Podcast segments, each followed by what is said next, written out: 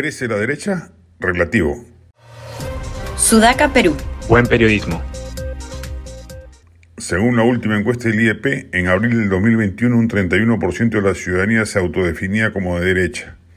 En marzo del 2022, un año después, esa cifra había crecido a 39%.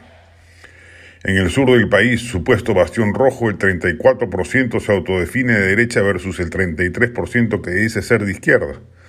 En los sectores D y E, 37% se define de derecha versus 29% que se identifica de izquierda. Entre los jóvenes de 18 a 24 años, la derecha obtiene el 40% de identificación versus el 17% de la izquierda.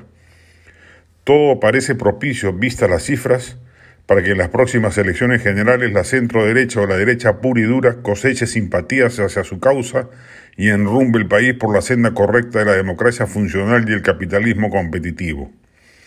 No hay, sin embargo, que confiarse en las estadísticas. En el Perú, las identidades ideológicas son inestables e inciertas. Alguien que dice ser de derecha puede terminar votando por un candidato de izquierda e igual a la inversa.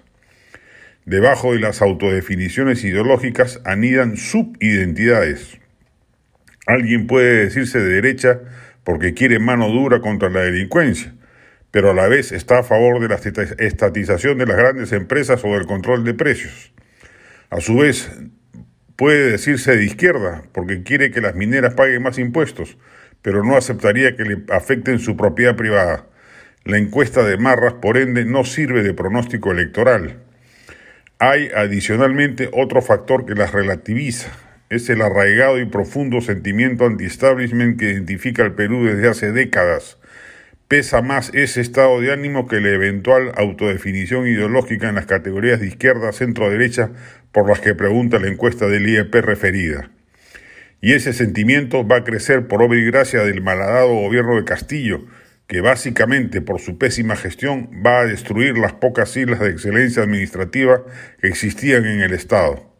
El aparato público va a deteriorarse profundamente, su ausencia donde no estaba se ahondará y su presencia donde sí la tenía será mediocre e ineficiente. La población el 2026, u ojalá antes, votará con el mismo mal humor o mayor que en el 2021, con mayor insatisfacción del statu quo. La encuesta del IEP no es en ese sentido, reiteramos, un buen predictor de lo que entonces vaya a suceder. La derecha no se puede confiar ni bajar la guardia.